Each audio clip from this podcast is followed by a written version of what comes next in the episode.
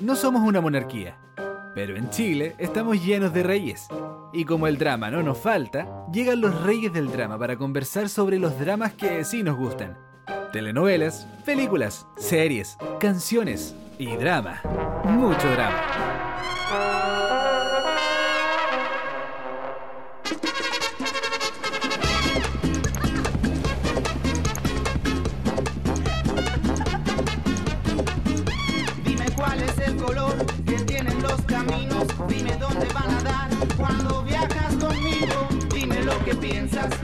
Oye, pero qué cortina más nostálgica, más maravillosa. Personalmente estoy en mi salsa porque es sin duda una de mis tres teleseries favoritas. Bienvenidas y bienvenidos a Reyes del Drama, en este nuevo capítulo en el que vamos a mm, desmenuzar esta teleserie ambientada en la quinta región, el Circo de las Montini. Le damos la más cordial bienvenida también a los otros reyes que me acompañan hoy. Jorge Sepúlveda, ¿cómo te va? Bien, ¿y tú cómo estás? Acá, mira, yo la verdad que no era muy eh, fanático del Circo de las Montini hasta de grande. Como que ahí la conocí y me empezó a gustar y ahora encuentro que es una obra maestra. Así que eso, fel- feliz de poder hacer el Circo de las Montini.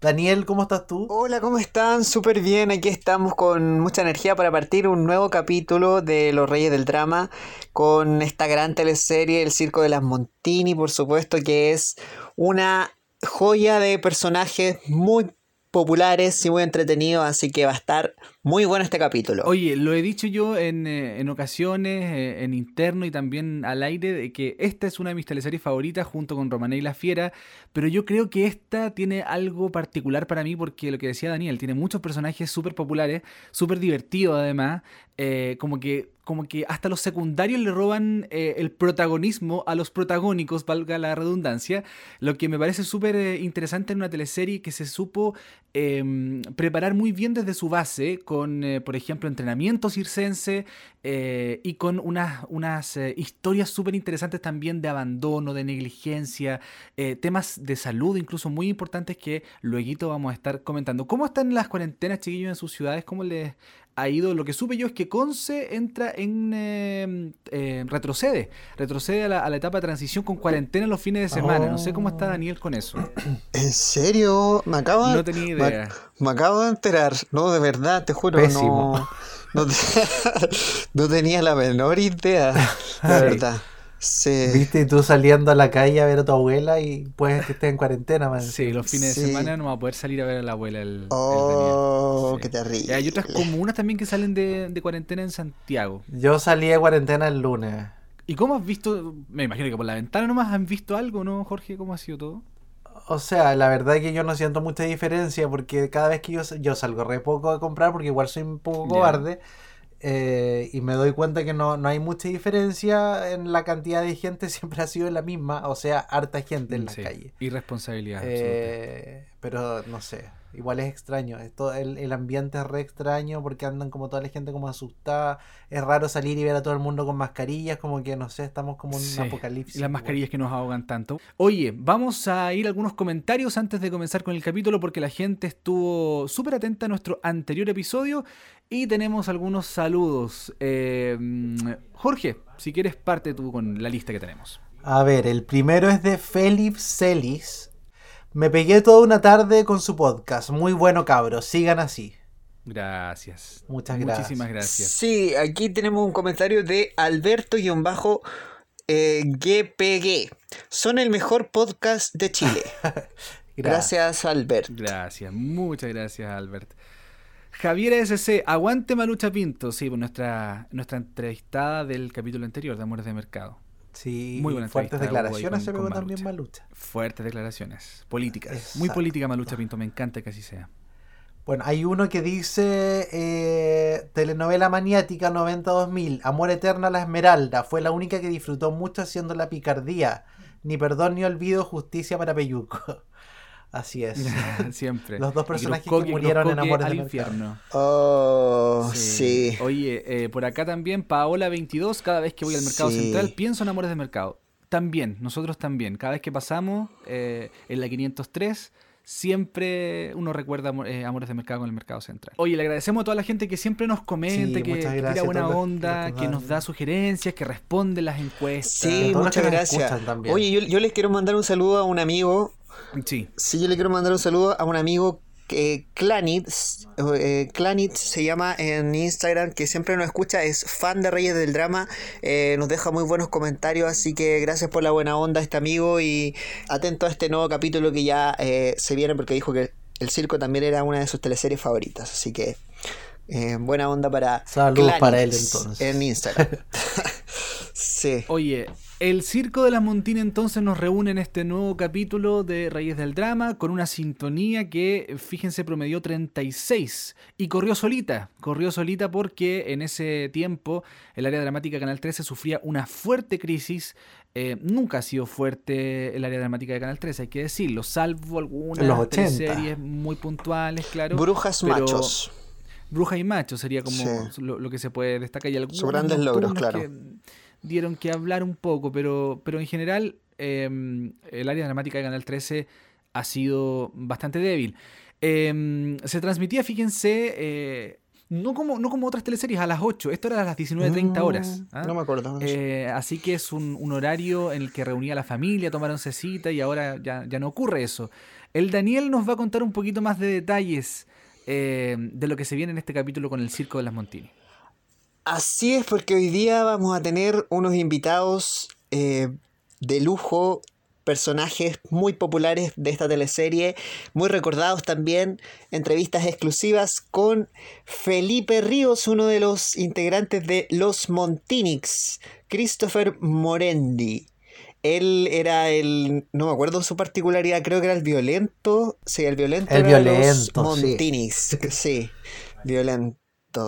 También estará invitada hoy Seide Tosta. No sé si ustedes recuerdan a la gran Omara, que era la pareja de eh, Omar, papi. eh, Isidro, y que llega al circo también a revolucionarlo con toda su energía, con toda su sabrosura. Muy entretenido ese personaje. Puro sabor caribeño. Así es, Alexandra Guerzoni también va a estar con nosotros, Natacha Ullanova, ella, eh, mi gor- más gordita Cachipurri, por supuesto, también ahí va a estar compartiendo sus experiencias La señora Paredes. en esta teleserie. Así es, claro, cuando le cortaba, la cortaban porque le hacían magia con ella, no sé si recuerdan que Sí, con la espada. Sí. Sí. Sí. Oye, y en el personaje icónico tenemos que anunciarlo con bombos y Con platillos. bombos y porque platillos. Si yo les digo, yo no soy nada cualquier cosa, o soy la líder del grupo, ¿qué creen ustedes que me estoy refiriendo? Yo creo que te refieres a alguien que no es cualquier cosa porque viene de Limache. Y tiene el cuarto medio rendido, claramente. No lo olvidemos. Así es. Daniela Lorente, tremenda, hoy día una de nuestras entrevistadas, la gran Gualesca Marambio, eh, conversó con Reyes del Drama y en un ratito más vamos a estar escuchándola y tenemos, ojo, tenemos el regreso de Gualesca Marambio, porque ella volvió, volvió, Volvió. y sí, Oh. volvió y nos les mandó un mensaje a todas las mujeres, pero tiene que quedarse en el capítulo de hoy. Así es, oye. Qué emoción. La, la líder del Muy grupo. pocos actores acceden a, a- a recrear sus personajes antiguos, Sí. así que agradecemos A, Daniela que sí. lo hizo esta vez. Sí, Sí. sí.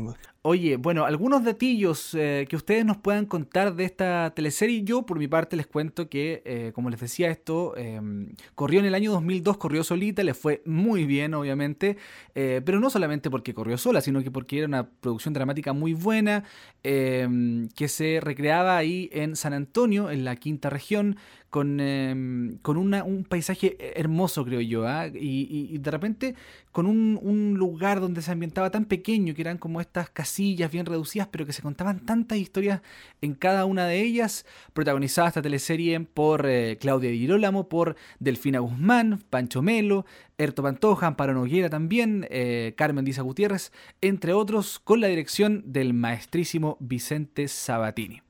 Eh, ¿Algunos datos que ustedes nos quieran compartir, Reyes? En este capítulo? Sí, bueno, eh, hay que destacar que esta teleserie en su primer capítulo ya se ve más o menos lo que se viene, que es bastante potente. Y hay temáticas que marcaron esta trama, eh, temáticas muy fuertes, como por ejemplo el incesto involuntario que se sugería entre los personajes de Francisco Melo y Amparo Noguera. Eh, el tema del VIH, el cual fue tratado de una forma muy responsable, educando a la gente, algo que no, se ha, no ha hecho ni siquiera el gobierno. Eh, ¿Cuánto contribuyó esta teleserie en hablar del tema, en hacerlo tema país y en tratarlo y en tratarlo con mucho respeto. En romper además. prejuicios, claro. Eh, el tema de la violencia de género, hacia Sí. el personaje de Alessandra Gersoni, donde sufría violencia, era muy maltratada. Eh, también está el tema de los inmigrantes con los cubanos, también hay algunos episodios de racismo y un tema no menor que es la escolaridad de los artistas del circo, que también se veía en el personaje de Claudia Cabezas, donde ella responsablemente iba al colegio, situación que se normalizó hace pocos años atrás, en el cual se hizo una ley que, que obligaba a que los circos itinerantes tuvieran a, su, a, su, a los menores en el fondo, fueran al colegio sí o sí y los recibieran también en los colegios. Así que hay que destacar ese, esos temas. Sí, otro, otro tema, otro tema que yo destacaría de la teleserie que, que lo mostró en profundidad y con una muy buena actuación, eh, el Alzheimer, que no se había visto antes en una teleserie, sí. eh, con el personaje de Pepe Sosa, que ya también vamos a estar conversando de, de aquello.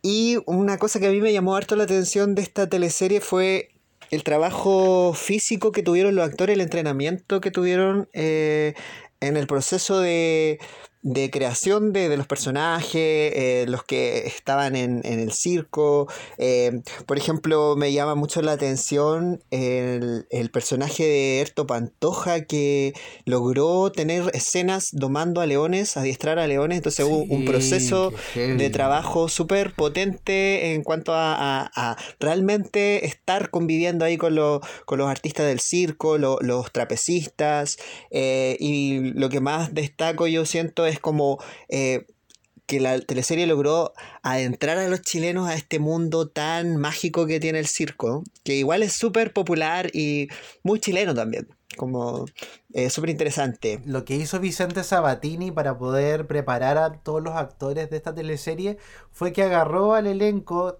típico elenco que, que trabajaba con él, y los llevó, a un, los llevó a un circo sin que se prepararan previamente.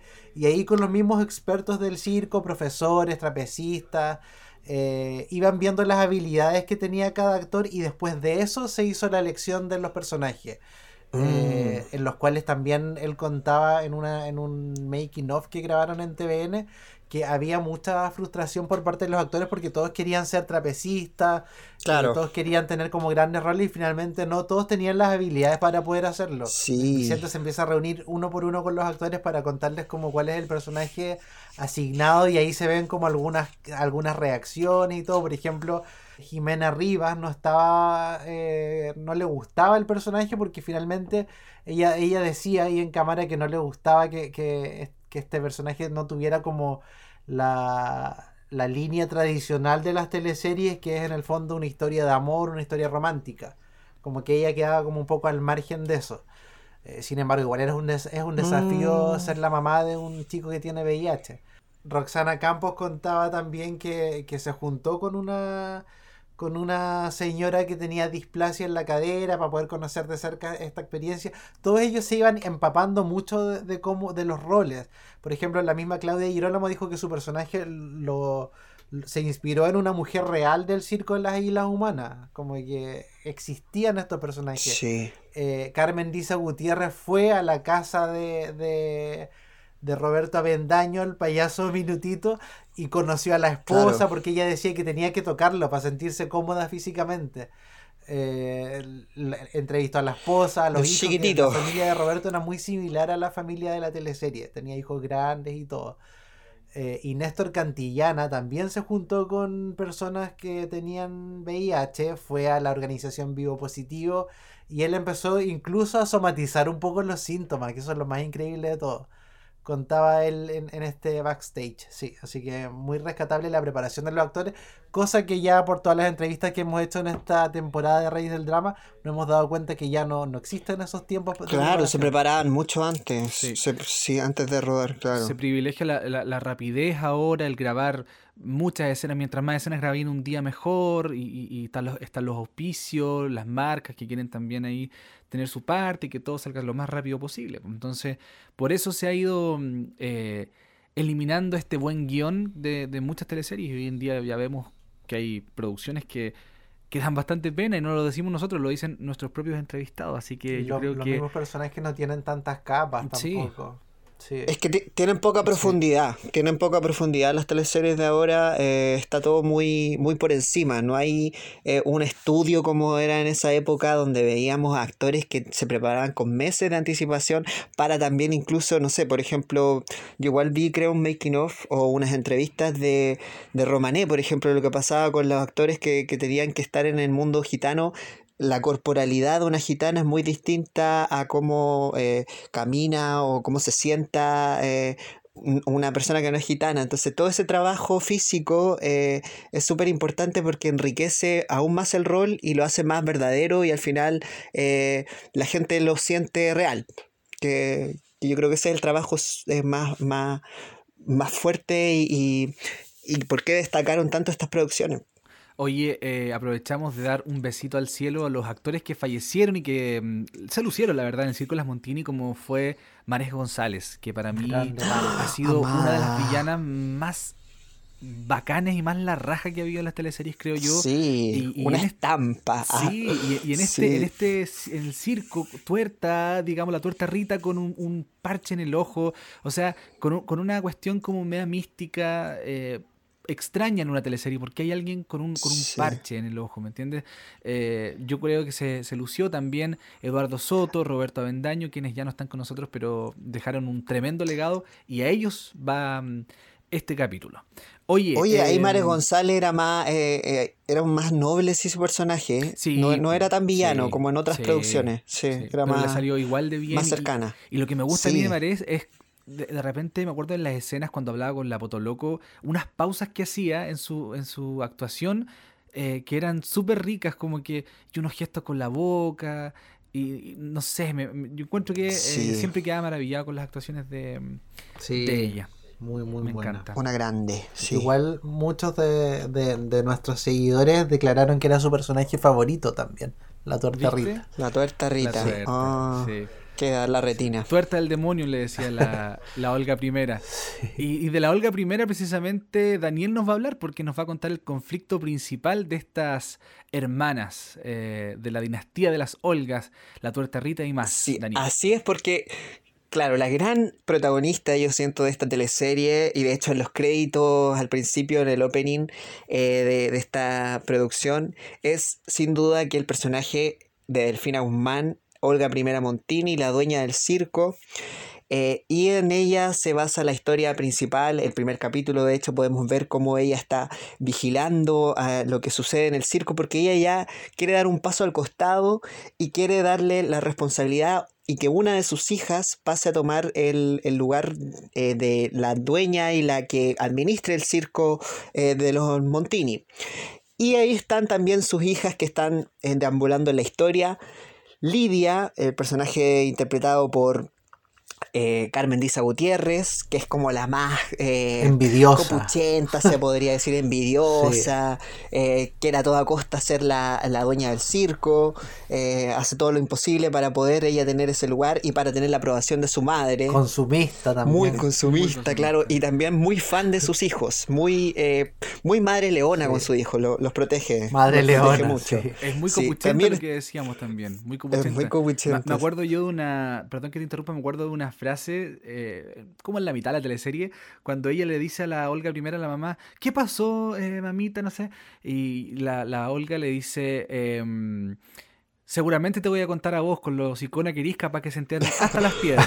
Le sea, aquí me acuerdo que está bien risa con Sí, esa- me acuerdo de esa con esa escena. escena. Es muy buena. Entonces, eso Sí. evidencia lo copuchenta que es y lo que es Lidia. Claro. Esta es la tercera hija de- del clan de, de- de estas mujeres del circo. Está también eh, Valeria, que es el personaje interpretado por Roxana Campos, la cojinoa, No. que es un personaje bellísimo, muy, muy noble. Ella es, tiene una discapacidad, es con displasia, ella tiene displasia. Y es una mujer, eh, es claramente la que puede dominar más este buque, ¿eh? Porque tiene más conocimiento, es buena para las matemáticas, es más organizada, más ordenada. Eh, ella crió a eh, su hija Olga III, después vamos a ir descubriendo la verdad sobre esta crianza, que realmente no, no era su hija, pero ella se hizo cargo eh, y tiene una relación también bastante eh, de admiración a su madre, quiere también estar constantemente ayudándola, eh, también tiene por ahí una historia con la tuerta Rita. Vemos también a otra de las hijas eh, de este clan, eh, de este clan de mujeres, que es la- el personaje de Jimena Rivas, la Boloco, que es la menor de la, del clan, de este clan, y que es una de las más eh, livianitas de sangre, se podría decir, más eh, simpática, ma- más buena, super partner de su hermana, la Potoloco, que es otra de las integrantes de, de estas hermanas, que es también una de las protagónicas de esta teleserie, que es un personaje, por supuesto, inolvidable, el personaje que interpreta eh, Claudia Di Girolamo como la Potoloco, Olga II Montini, la favorita de Olga I, ya que es la hija de su gran amor, de, de este hombre que era el dueño del circo eh, y que Olga I quedó perdidamente enamorada. Las otras hijas son de sus otros matrimonios, de eh, personaje de Lucho Alarcón, Capitán Lorenzo, eh, Valeria y eh, Boloco, y del eh, Braulio, que es el animador del circo, eh, El pelucatón. es la hija Lidia. Y ahí en un... Claro. El peluca de Tony, sí. Entonces, la historia se centra principalmente en ellas cuatro y con la llegada de Olga II comienza a ocurrir la trama y los problemas porque ella viene al circo a decir un gran secreto que lo tenía guardado hace mucho tiempo, que Olguita III, Olga III, personaje de Amparo Noguera, nada más y nada menos que es su hija.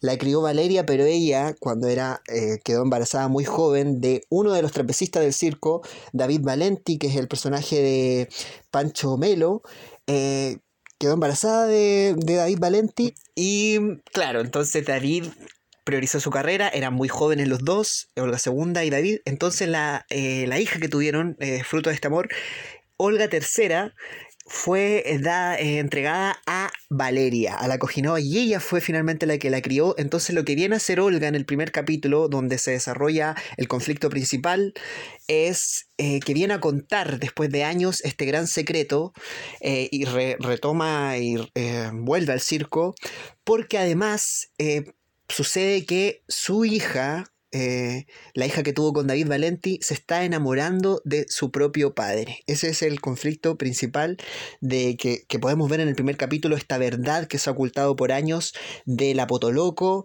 Eh, Ahí también comienza una disputa fuerte con su hija, con Olga III, que no la quiere ver, pero así por nada del mundo, eh, duda de, su, de, de lo que está hablando. Por, por otro lado está David Valenti también.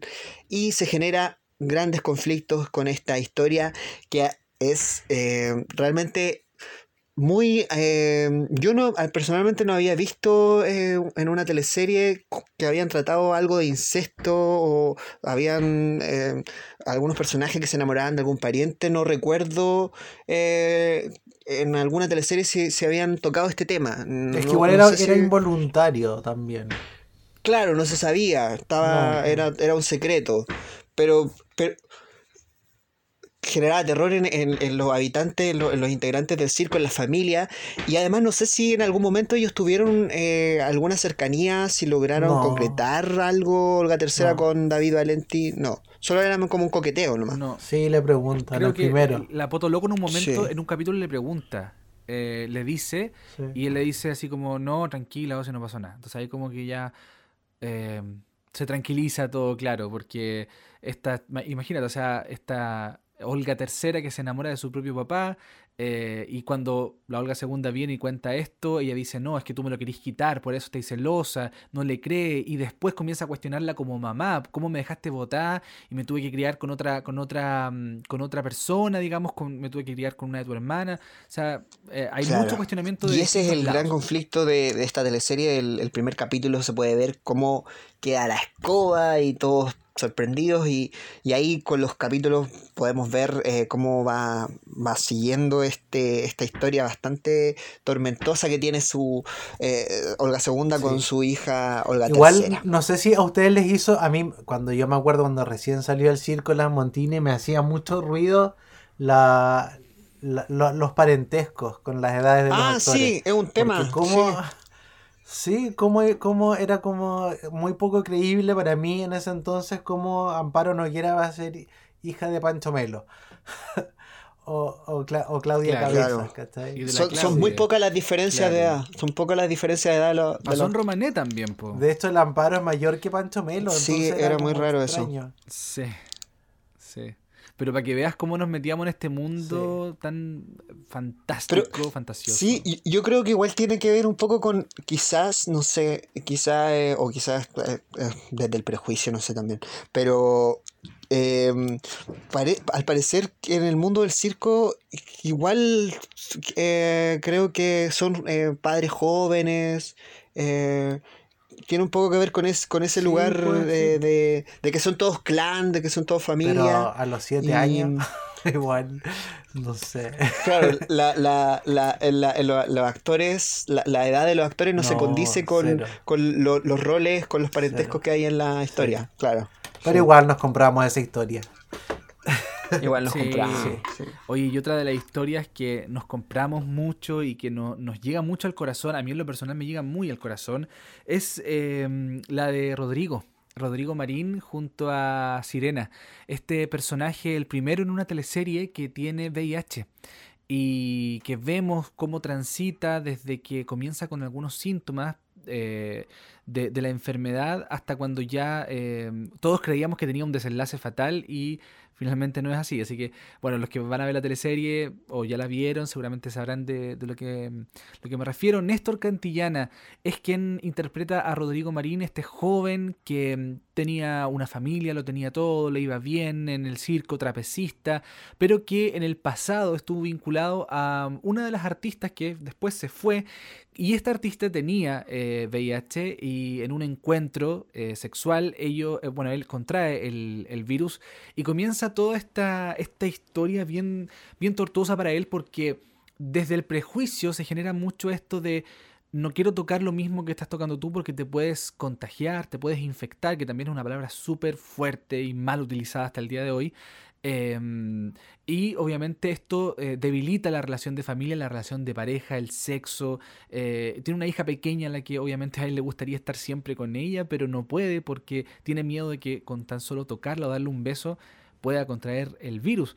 Eh, creo yo que, mm, y la otra vez lo conversaba con, con Daniel en la interna, creo que eh, Néstor Cantillana se lució en, esta, en, esta, en este rol y además guarda ciertas características físicas porque como ustedes bien sabrán, una persona con VIH en un estado ya avanzado, eh, en la transición hacia el SIDA como tal, eh, baja de peso, eh, es delgado, ¿cierto? Tiene como ciertas características corporales que se van dando producto de las enfermedades que van llegando, ¿verdad? Las enfermedades asociadas.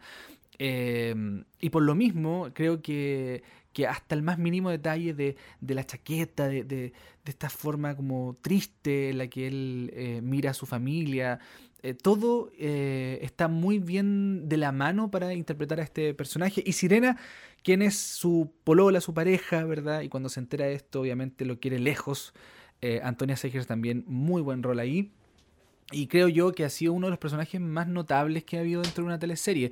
Porque si bien tuvimos gitanos, tuvimos chilote, pero no tuvimos a una persona que estuviera viviendo un drama de salud que podía poner en riesgo su vida. O sea, eh, me parece a mí que ha sido súper memorable. No sé qué opinan ustedes. Sí, fue tratado con mucho respeto eh, y, y- y mostraban momentos donde yo creo que toda la gente que se va a hacer un examen de del VIH ha vivido y ha sufrido, que es la espera en, en que te den el resultado, en qué va a pasar, en qué Sí. van a decir los familiares. Y al principio la reacción era, yo creo que incertidumbre, lo mismo que claro. pasa ahora también, todavía no han cambiado mucho las cosas, Sí. es que pensaban de que daban por hecho que él era homosexual. Sí, ahí, ahí, claro. Exacto. Entonces, Sí. eso es un tema que yo creo que pasa hasta el día de hoy también. Y, y por lo mismo comentábamos al, al comienzo, esta teleserie se hizo cargo de un tema que ni siquiera el gobierno eh, se ha hecho cargo al respecto. O sea, si es que sigue pasando eso, Sí. si es que las parejas heterosexuales siguen teniendo relaciones sin protección, porque pasa, o sea, pasa y en todos los estratos sociales la gente piensa que no les va a dar nada, entonces eh, no se cuidan es finalmente lo terrible de, de- de esta situación y, y qué destacable que una teleserie logre logre llegar a esto y, y fue tan destacable que Yo- incluso creo que un premio Yo creo, sí, respecto. yo, yo siento que como tú decías, el, el casting eh, para haber elegido a Néstor Cantillana como eh, intérprete de, de un personaje con VIH estuvo muy bueno. Eh, la actuación, la interpretación de él y como ustedes decían también, eh, la, la delicadeza con que se trató el tema, yo me acuerdo de, del personaje que también lo encuentro un seco, el papá de eh, Néstor Cantillana en la teleserie. Em, claro, habla también de, ese, de, de- de esa idea machista, eh, de la falta de información y del prejuicio que había con, con el tema del VIH en esos tiempos. Yo creo que la teleserie fue muy adelantada, o sea, no, no sé si adelantada, no, yo creo que era, era necesario mostrar eso en televisión eh, y romper con los prejuicios, pero, mm, pero se trató de una forma bastante, eh, eh, no sé, que, que- que yo creo que se recuerda hasta el día de hoy como un gran hito en las teleseries porque realmente fue eh, un personaje muy destacable. ¿Cómo se llama ese actor? Siempre se me olvida. El papá de Oscar Hernández. Hernández. ¡Ay, qué buen personaje! O sea, que se, se la creía todo, como el típico papá machista, así, eh, que, no, que está Sí. desinformado, que no, no, no entiende lo que está pasando y que tiene ese prejuicio que decían ustedes de que, claro, se contagió porque eh, quizá eh, era homosexual, ¿cachai? Como, entonces, y más encima del hecho de que haya sido un personaje heterosexual que tenga VIH, yo creo que ahí es el, el gran acierto de la teleserie y de, de la, del Circo de las Montini, porque ahí es donde rompe preju- prejuicios, porque un tanto un homosexual como un heterosexual Exacto. pueden tener el VIH sin, sin, sin diferencias. Sí. cosa que cosa que no pasó en la teleserie nocturna que vimos hace poco Casa de Muñecos donde el tema no fue tratado con la misma delicadeza Mm, y no fue tratado como con el respeto que se merecía sí. sino que fue hecho de una forma burda, sin mucha información, entonces igual lamentamos que Es curioso. pase eso en pleno 2020, 2019, 2020. Sí. Sí. Es curioso porque en esta teleserie, creo yo, eh, hubo una especie de dualidad con el tratamiento del VIH, de- del tema VIH, digamos. Eh, primero, un tratamiento respetuoso, pero a la vez súper abierto. No sé si ustedes se acuerdan cuando eh, Christopher, que eh, lo entrevistamos y un ratito más viene, cuenta a todos que mm, Rodrigo tiene VIH, lo cuenta en la carpa, en un evento, creo que es. Eh, después de una función, si mal no recuerdo, sida, y grita. les dice a todos, les grita a todos, claro, le dice, ese loco tiene sida, le dice, entonces ya, primera ignorancia. Y segundo, vemos como lo que decía Daniel, el papá le dice, no te acerques a él eh, porque poco menos te puede contagiar, te puede infectar, te, te puede pegar eso. Eh, y así se ven otra- otras aristas de, de la ignorancia respecto a, esta, a, esta, a este tema. Eh, por ejemplo, cuando dice, oye, pero eso no, le da a los colitas nomás. Y otro dice, no, si le da a todo. Eh, y ahí se ve, creo yo, que es un trabajo súper bueno. Eh, se ve em, esta, esta, esta lluvia de opiniones que también es súper válida, ¿cachai? Porque no todos pueden opinar algo malo. También tiene que haber una diversidad de opiniones. Exactamente. Bueno, una de las escenas que subimos también a nuestro Instagram esta semana que promocionamos este capítulo eh, muestra el personaje de la hermana de Rodrigo que está Mara Acosta, donde, donde sale eh, diciéndole, pucha, cuando, te- cuando te enfermáis tú, nos enfermamos todos en, en la casa. ¿Y qué es lo que pasa también con, con este tipo de enfermedades? Que puede ser hasta un cáncer incluso, así no tiene que ser por el hecho de ser un VIH.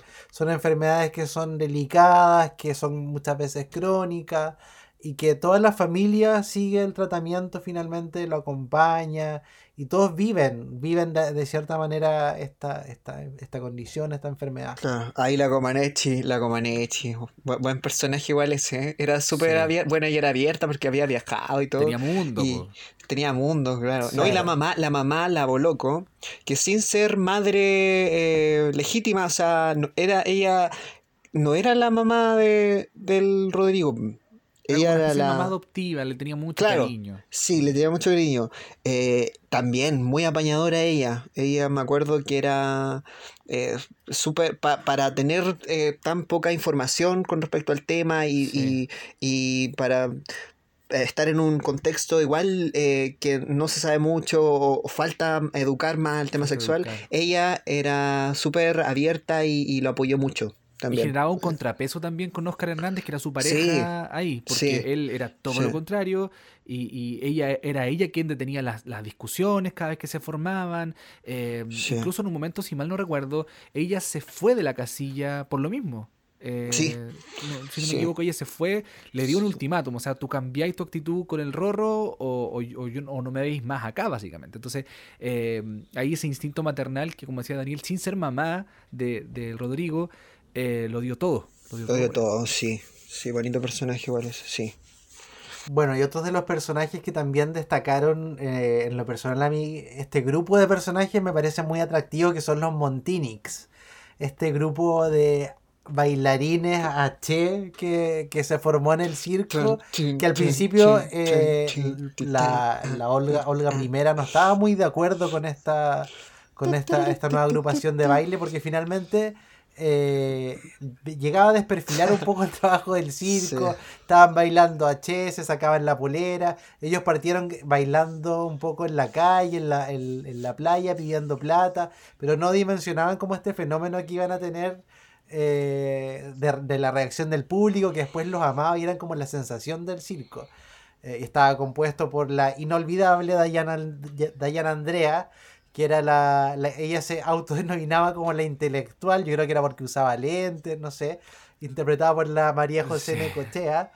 Eh, estaba el Christopher, que era Felipe Ríos, autodenominado como el violento. Eh, qué característica más mala para, el- Sí. promocionarse. Estaba el, el Sí. principito, que era el personaje de Pablo Schwartz, que era el tierno, tierno. era Alexander. Era el rudo, el personaje de Álvaro Espinosa. El rudo. Y eh, la, la líder del grupo, la encanta Marambio. La líder, pero indiscutida del grupo, que cuando. La sexy. La sexy, que cuando, estu- cuando quedó embarazada y, y su embarazo fue Sí. aumentando en peso, eh, llegó a reemplazarla a la Olga Cuarta, que también tenía este rol de la sexy. Mm. Hablamos con Felipe Ríos, nuevamente estuvo con nosotros, y nos contó un poco más de detalles de la participación, de su participación en el Circo de las Montini.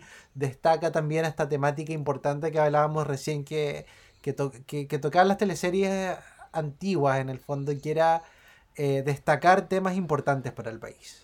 Y se mandó unas declaraciones que están medias ardientes, encendidas. Así que vamos a escuchar qué nos Oh, cuenta Felipe encendidas. Ríos.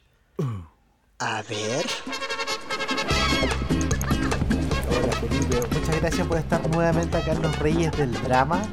Eh, hoy día lo que nos convoca acá es el Circo de las Montini, así que queríamos preguntarte, partir preguntándote, ¿cómo fue para ti esa experiencia? ¿Cómo fue ser un acróbata del circo? Eso fue la raja, porque yo soy súper bueno para cosas, o era cuando más joven, para la cosa movible. Y claro, que me metieran en clases de circo, trapecio y camelástica, sueño cumplido.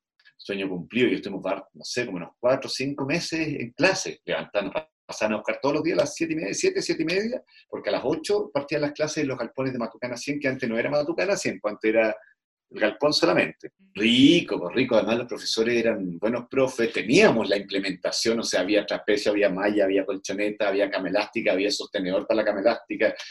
Y todo profesional, ¿cachai? Entonces no era que te fuiste un cursito que te compraste la cama elástica home center y te pusiste a saltar, no. Era, te enseñaban primero, los primeros meses eran para muscular, para tener el físico que se requiere, necesario para hacer este tipo de ejercicio. Y entre medio, claro, íbamos aprendiendo un poquitito de técnica. Pero después cuando ya estábamos un poquitito más maceteados y con el cuerpo más musculadillo, te lanzabas y, pues, y volabas en el trapecio y saltabas yo hacía vuelta doble, ¿cachai? Era, en la cama elástica era heavy, era heavy, los profesores eran, eran muy buenos porque uno era el Camilo, que era el profe de cama elástica que me encantaba, que era del Circo del Mundo, y los otros dos eran unos profesores franceses que eran del Cirque du Soleil, entonces eran gallos con experiencia hay una dedicación más a, construir estos personajes más reales. Claro, claro, porque sí teníamos que saltar, decir texto arriba y decir, eh, te amo, da lo mismo, no sé qué, no sé cuánto, y tenías que tirarte, pues, y tenía que verse la cuestión, ¿cachai? Y después tenías que volver, pum, llegar y decir la letra. Era heavy, y además estaba así tenía el estaba ahí arriba así, y temblaba ahí, porque te juro que estaba como al principio susto, después ya te lanzáis, ¿no? ¿Y nunca hubo accidentes ahí como en eso? Una vez en los ensayos hubo un pequeño accidente que el Ricardo Fernández se pegó con el fierro del trapecio acá y le hicieron unos puntitos y fue al tiro y le hicieron como una pequeña, le cosieron como con estética y, no pasó nada. Alerta un león le rajó con un, pedazo de acá con la, con la, con la garra. Peligro, igual, mío. Sí, imagínate. Sí, pues trabajan con animales también, leones, todo. Sí, pues, seis leones dentro de la jaula, pues. y adentro, diciendo letras, tomando leones el otro. No, no es menor. Estas, teleseries también tocaban algunos temas sociales como el VIH. en particular el, el circo, que te puedo eso. ¿Qué, ¿Qué, te pasa a ti como con esas temáticas que se toquen en televisión? O sea, fue la primera vez que se tocaba el tema tan abiertamente, pues imagínate. Antes echaban de la televisión a los homosexuales. Y, y estoy hablando antes, escucha, 20 años atrás. Sí. ahí? A los actores había un actor que era gay, ¡pum! Lo echaban y te hablo Canal 13, que era Canal Católico, directamente. Entonces, cuando se empezaron a abrir los temas y a tocar dentro de las producciones y a educar con respecto a eso, increíble, es lo que se debería haber hecho desde siempre. Es como lo que no hace el gobierno, la campaña Balcondón, ¿cachai? Claro. Sí, y, aparte que se, se, agradeció a toda esa teleserie porque se tocan se tocaron los temas en el fondo bien, ¿cachai? Por supuesto, por supuesto, si está con altura de mira, no era, no era hacer un enganche comercial nada más, decir, ah, tiene sida, no sé qué, no. Se fue tratando, le, da, le daban vuelta al tema, el cómo se desarrollaba o podía desarrollarse dentro de esta familia en particular, los prejuicios que habían sociales, el cómo se sentía un hombre en ese caso contagiado de VIH, el cómo lo tomaba la familia cómo lo tomaban los compañeros que lo, no lo querían mucho como yo, que yo lo, lo delataba dentro de todo. Que, una escena tuya donde salía ahí como en el fondo sacando del closet a este personaje frente a todo el cine. Claro, claro, diciéndole a todos que no podíamos trabajar más con él porque tiene sida, así que no hay que trabajar con él. Cacha, eso sí que es arcaico. Era bueno que se tocara y se tocaba desde varios puntos. De hecho, esta teleserie en Estados Unidos ganó un premio, no sabría si te viene el nombre de, pero ganó un premio con respecto a a este tema. Ya, pues Felipe, muchísimas gracias por tu tiempo, muchísimas gracias por hablar con los reyes del drama.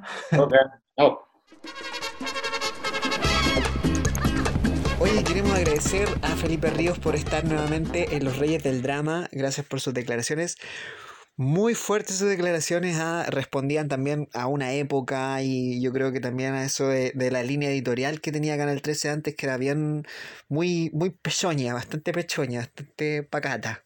Pero bueno, eh, qué bueno que los tiempos han cambiado y gracias por su por su entrevista, por recordar a, este personaje y los Montinis igual notables. Quería, terminar ese, ese tema, eh, también responder a esa época de la Che que estaba de moda. Eh, ahí las tres series haciéndose cargo de los tiempos que, eh, que corrían, incluso en, en, en, esas modas que habían. Así que muy No, y también increíble cómo ahora con el tiempo el mismo personaje de la Gualesca ha crecido y se ha, se ha, transformado como en uno de los personajes de culto de la de Sí, sí.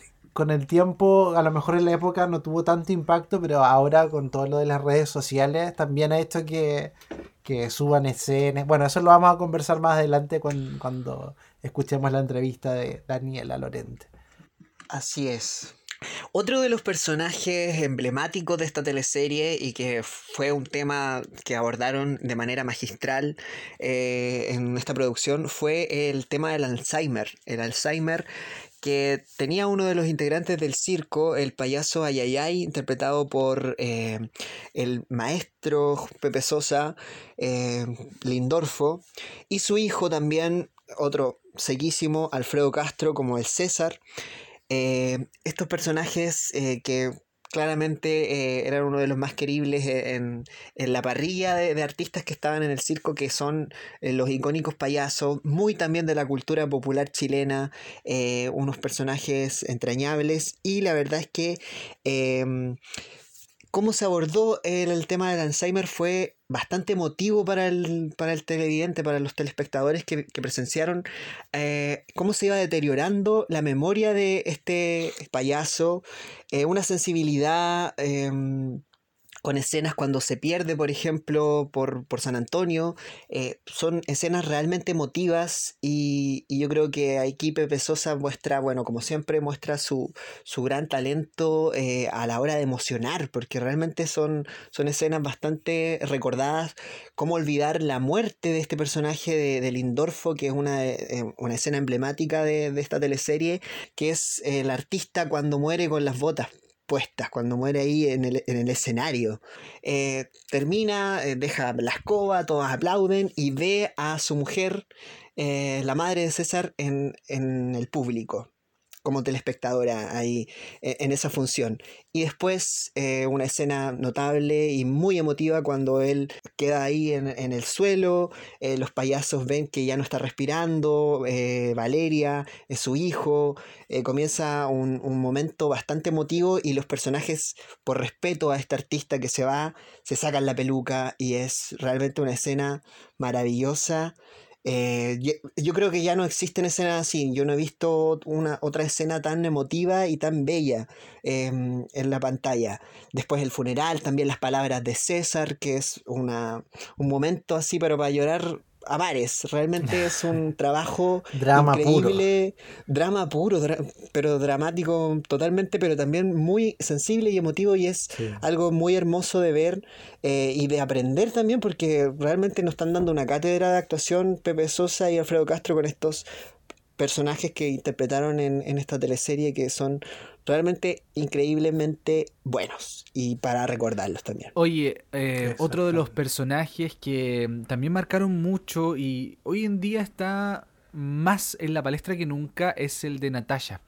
Natasha Ulianova, em, que fue interpretado por Alessandra Guerzoni. Eh, recordemos mm. que este personaje sufría violencia psicológica y tengo entendido que física. No sé si ustedes recuerdan algún eh, episodio particular de forcejeos, de no sé si hubo golpe directo, pero había empujones. Sí, bueno, empujones. tampoco le quita el peso que, haya habido unos empujones. Porque Desde el capítulo 1. Era un asco con ella. O sea, eh, este personaje de Lucho Alarcón Capitán Lorenzo eh, la trataba pésimo. Ella, una mujer muy tierna, muy sensible, eh, muy amorosa, muy frágil también. Muy frágil que mm, vivía la violencia eh, de este hombre que no la quería y ella hacía lo imposible, le llevaba desayunos y hacía pero lo que fuera por poder eh, conquistar y mantener con, eh, encendido el amor, digamos, con su gordita cachipurri.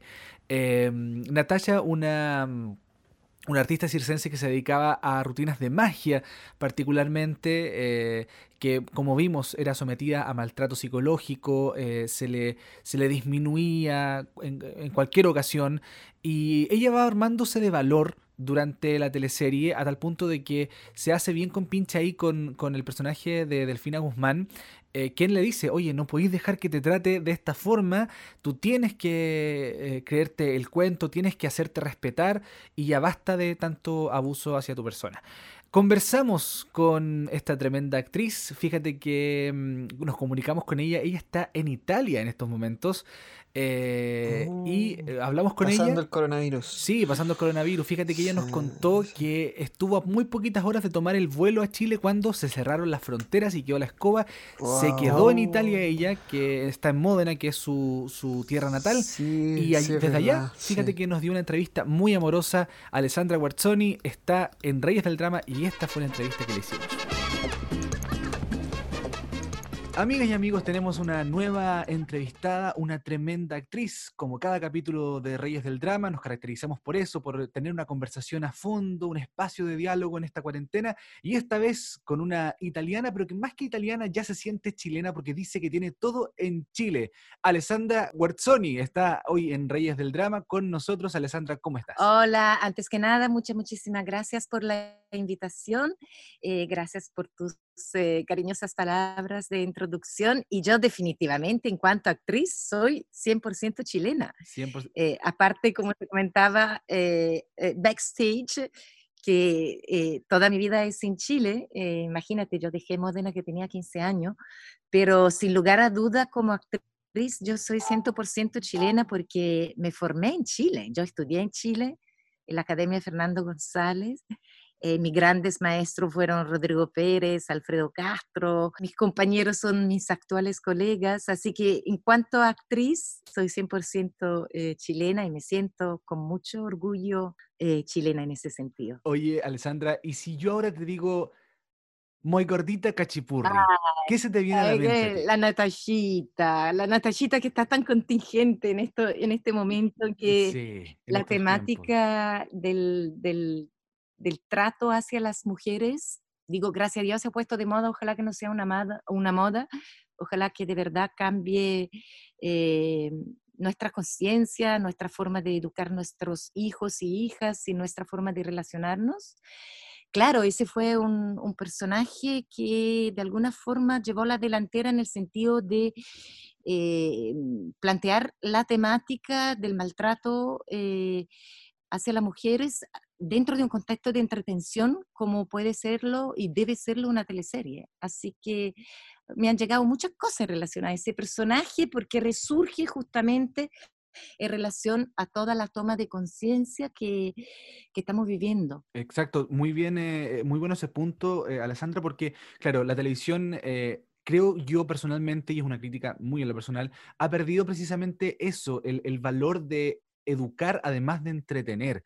Eh, creo que hoy día solo se centra en la entretención más bien liviana, con una preocupación eh, eh, bastante interesante en el tema económico, pero como que no ahonda más allá y eso queda en evidencia incluso en teleseries, en programas de entretención, hasta en los mismos noticieros. Sí, claro, eso, eso es lamentable porque yo creo que pasan dos fenómenos en ese sentido.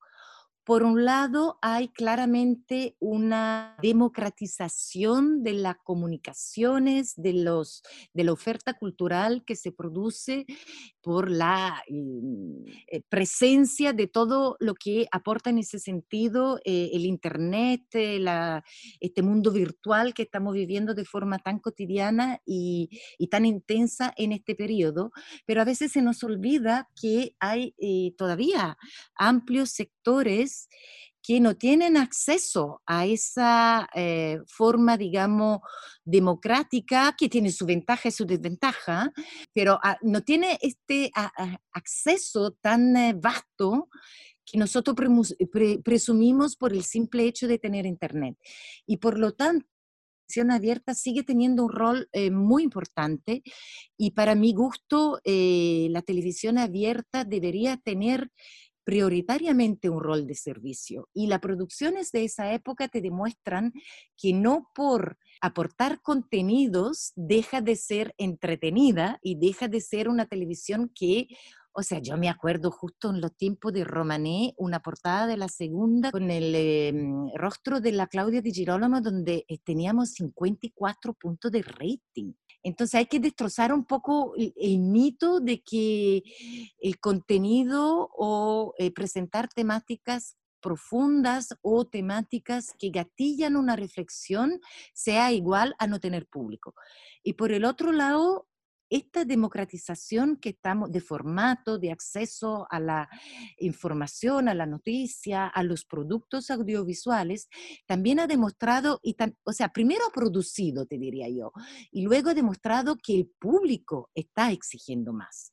Y yo la verdad no me logro explicar eh, la abundancia del fenómeno televisión chatarra, me de- de- declaro completamente ignorante y completamente incapaz de entender que sigan ocupando un espacio tan mm, grande en la programación de los canales, porque me parece totalmente incongruente con lo que está reclamando y exigiendo el público y que justamente gracias a las redes sociales y a esa democratización del, del flujo de información de ida y de vuelta es patente. Bueno, habría que preguntarle a los grandes, a los que manejan las programaciones qué es lo que está pasando por sus cabezas, ¿verdad?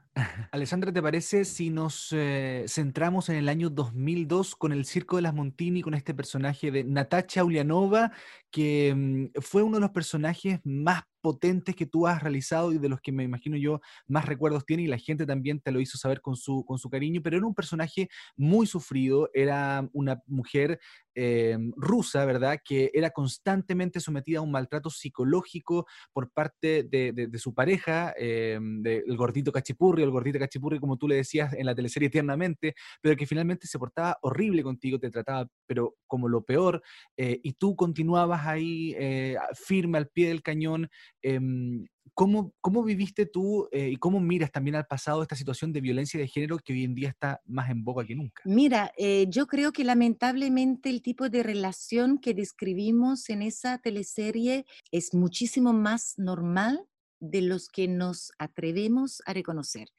porque son las típicas relaciones donde se produce una complementariedad eh, enfermiza, tóxica. O sea, para que exista eh, eh, el victimario, tiene que existir la víctima que lo permite. Y en ese sentido, eh, tenía un rol muy importante en esa dinámica el personaje que hacía la Delfina Guzmán, que era el que a lo largo de la teleserie le hacía ver a, a la Natasha lo que estaba sufriendo y la alentaba a que ella fuera capaz de eh, poner el límite. Pero lamentablemente, bueno, los psicólogos eh, tienen incluso una, categoría eh, para describir ese tipo de relación que es muy, muy común. porque el amor de Natasha, pese al maltrato, era un amor genuino.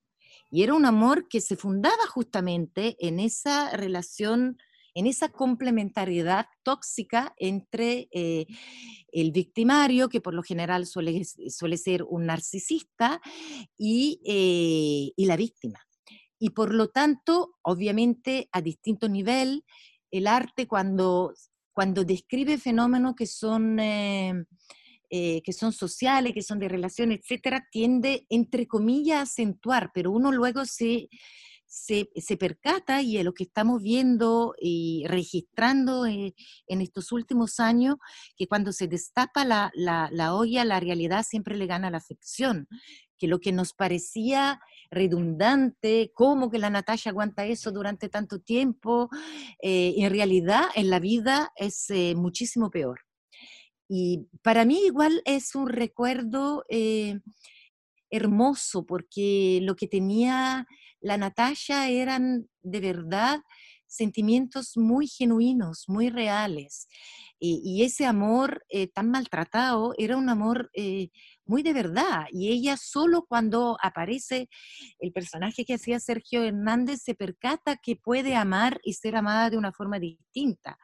Eh, pero eso no le quita nada que su sentimiento y su amor fuera real en un contexto, como te decía, totalmente tóxico y nefasto. Y la otra cosa que yo, yo te diría que la cosa que más recuerdo de ese personaje era su ternura infinita. Y entonces em, vivir en contacto con esa emoción, eh, yo creo que la ternura de Natasha eh, logró que el contacto con el maltrato no fuera tan fuerte para la actriz que tuviera que interpretarlo, porque entonces había una emoción entre comillas, o sea, no, no entre comillas, una emoción dañina que iba acompañada con una emoción en cierta forma equilibraba, ¿no? muy bien en cierta forma generaba ¿Mm? un equilibrio también para el espectador, ¿por qué no decirlo? Sí, un equilibrio para el espectador y un equilibrio también para la actriz que tiene que interpretarlo, porque sabemos que cuando se trabaja desde un lugar de eh, mucha organicidad, como se dice ahora en el, en el nuevo lenguaje cinematográfico, donde uno es más que actuar el personaje, sabemos que cuando te tocan actuar personajes más oscuros que te obligan eh, porque el monstruo lo tenemos todo, to- todos nosotros tenemos dentro, dentro cada uno de nosotros, tanto el ángel como el, como el diablo. Entonces, cuando, claro, cuando uno está enfrentado a un personaje que eh, te hace tocar la fibra más oscura y probablemente más censurada de tu ser, es, es complejo. Em, Alessandra, con este personaje Natacha, tú mencionabas también que ella eh, vive una especie de revancha, el destino le ofrece un nuevo amor, una nueva posibilidad de amar, cuando llega la señora Paredes, que le dice ella que por su limitación de lenguaje también eh, resulta eso bastante, bastante divertido. Eh, ¿cómo, cómo, cómo se vive eh, el amor después de una situación tan, de tanta violencia sostenida en el tiempo? Ella ya eh, cambia la mentalidad del switch y se enamora de, este otro personaje del circo. Bueno, yo creo que en ese sentido, de nuevo, va muy bien escrita la teleserie, ¿no? ¿Por qué tan bien escrita? Porque por un lado te pone el personaje de la delfina, donde sí que representa, eh, qué sé yo, el entorno que te dice, ojo, ojo, ojo. Pero eh, la dinámica tan retorcida de esas relaciones es, aunque uno lo entienda a nivel, digamos, intelectual, el, cambio se produce justamente cuando cambia tu forma de sentir, de percibir, cuando, cuando descubre, y eso uno lo descubre, eh, es muy difícil crearlo dentro de sí mismo, porque probablemente una persona que tiene la, eh, el tipo de personalidad que describe ese personaje, probablemente es una persona que ha sufrido algún tipo de abuso en la niñez y que por lo tanto no tiene una buena autoestima. Y no hay forma de crearte esa buena autoestima solo si tú no has recibido ese cariño, ese amor eh, cuando niño, mucho menos si has, sufrido abuso. Por eso que la edad de la infancia es tan delicada. Eh, y por lo tanto es solo cuando el- el- uno se topa con una señora Paredes que ve en ti la belleza y el amor del, que, de lo cual ese personaje, ese personaje persona era digno, que el personaje persona puede empezar a reconstruir esa autoestima eh, en sí y percatarse, y es solo en ese momento que logra pararle los carros eh, a la gordita cachipurra, porque logra eh, eh, eh, eh, redescubrirse a sí misma, reconocerse como digna de respeto y digna de amor, porque hay otro ser humano que la ama y que la ve en su belleza. Eh, por eso que son en la realidad eh, dinámicas de relaciones muy, muy complejas, porque son muy Exacto. adictivas, aunque uno lo esté pasando mal. Alessandra, un saludo a las mujeres empoderadas de hoy en día. Como espectadora y como mujer, le mando un, eh, un abrazo muy fuerte, muy lleno de luz, con mucha empatía a las mujeres que están sufriendo situaciones de, de abuso. Quiero que sepa que no están solas, que tienen hoy como hoy muchos eh, recursos para poder dar a conocer su situación, para pedir ayuda y que aquí estamos, todas las mujeres, muy atentas a prestar ese abrazo y a prestar esa ayuda. Muchísimas gracias, Alessandra. que estés muy bien. Un placer. Igualmente, abrazo grande y hasta muy, muy pronto. Bueno, agradecemos entonces a Alessandra Puersonic desde Italia, nos dio esta entrevista para Reyes del Drama. Eh, muy acertados sus comentarios, tiene mucha razón respecto a la identidad de las teleseries que ha ido quedando un poco relegada a un segundo, tercer plano ahora y lo que importa más es el rating. Otro de los personajes que destacaron dentro de esta teleserie son los cubanos Isidro y Omara. Eh, bueno, Isidro estuvo desde el primer capítulo interpretado por Juan Falcón eh, el cual tuvo una historia amorosa con eh, el personaje de Francisca Imboden, que es la Jessie. Esta chica que era como una auxiliar, era como, como que estaba, ella era como la nana casi del Claro. circo. A los mandados. Era la chica de los mandados. Ella eh, vivía con sus tías Leonor Galdames y Termutis Norambuena, estas artistas de la tercera edad que estaban con estos perritos pur, ¿cómo se llamaban? Mandarinita. Mandarina y había La otra. mandarinita, no me acuerdo la otra. Mandarinita. Mandarinita. Sasha. Bueno, ahí estaban eh, ellas muy preocupadas de sus perritos, pero por Jessie nadie se preocupaba. Jessie finalmente eh, vivía, la, vivía la vida de una manera muy eh, difícil. Era porque todo el explotada mundo igual. La mandaba, tenía, Sí. era explotada, tenía que peinar a, a- a sus compañeras, tenía que servir el desayuno, Diana Andrea la trataba pésimo. aseo. Cuidar las guaguas. cuidar las guaguas. Entonces sí, Sí. Diana Andrea la, la trataba muy mal, muy muy mal a la pobre. Hasta que ya empezó con un, coqueteo con Isidro, este cubano que, que tenía como sus rituales, un cubano muy... Bueno, eh, Juan Falcón es cubano, entonces el personaje no le costó nada poder realizarlo. Eh, era un, un artista, un acróbata, instructor de, de números de altura. Eh, causaba gran popularidad entre, entre las chiquillas ahí del circo, porque el personaje de, de María José Necochea también estaba enamorado de la Diana Andrea de, de, de Isidro, por eso quizás le agarró tanto odio a, A la Jessie. a la Jessie, hasta que en la mitad de la teleserie hay otro quiebre más, porque llega Omara, que es la ex esposa de Isidro, la madre de sus hijos, que llega a la teleserie buscando nuevamente el amor de Isidro, pero también eh, empieza a conocer a otros personajes, eh, llega derrochando alegría y todo su, su aire caribeño.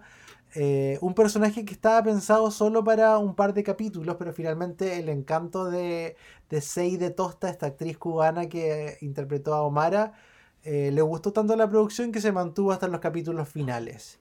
Y les cuento que conversamos con ella y nos contó cómo llegó al Circo de las Montini, que fue una casualidad enorme, eh, por la cual ella le llegó este aviso de casting y fue a, a TVN y ahí resultó ser Omara Martínez. Vamos a escucharla.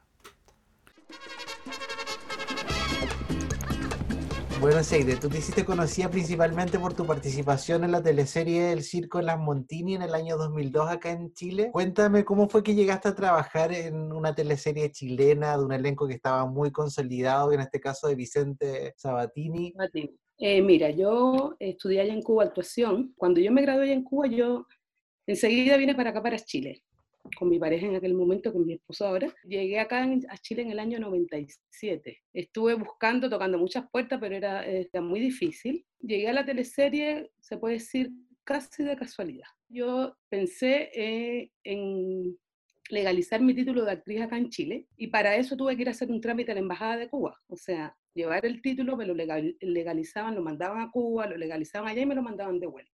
Eso se demoraba varios meses y cuando yo fui a hacer el título, evidentemente ellos tomaron eh, los datos de que yo era actriz y todo. Y un día llamaron a la Embajada de TVN buscando si ellos tenían eh, conocimiento de alguna actriz cubana porque estaban buscando para hacer un casting para una teleserie. Como en ese tiempo yo había dejado eh, mis datos para legalizar el, el título, de la embajada me, le dieron mi contacto y me llamaron. Y entonces me llamaron, fui a un casting y habían varias, varias actrices, vari- eran creo todas cubanas, y quedé en el casting. Hice el casting esa vez, yo recuerdo también con Falcón, porque ya la teleserie había comenzado a grabarse. Y quedé. Esa fue realmente porque anteriormente yo había dejado currículum, yo había tratado de conectar a personas y no pasaba nada, y, y por esta casualidad de que justo estaba legalizando mi título, me, me llegó Omara. Perfecto. ¿Y qué recuerdos tienes de, de esta teleserie? Porque no sé, tú sabías que estabas entrando a un elenco que era tan consolidado, que aparte de esta teleserie fue fenómeno en rating, estaba como en la época de oro de las teleseries chilenas. ¿Tú Sí, tenías conocía- conciencia de eso? Sí, sí, perfectamente, porque yo veo mucha teleserie, mucha teleserie, antes más, ahora igual veo, pero antes más porque allá en Cuba hay mucha cultura de ver novelas.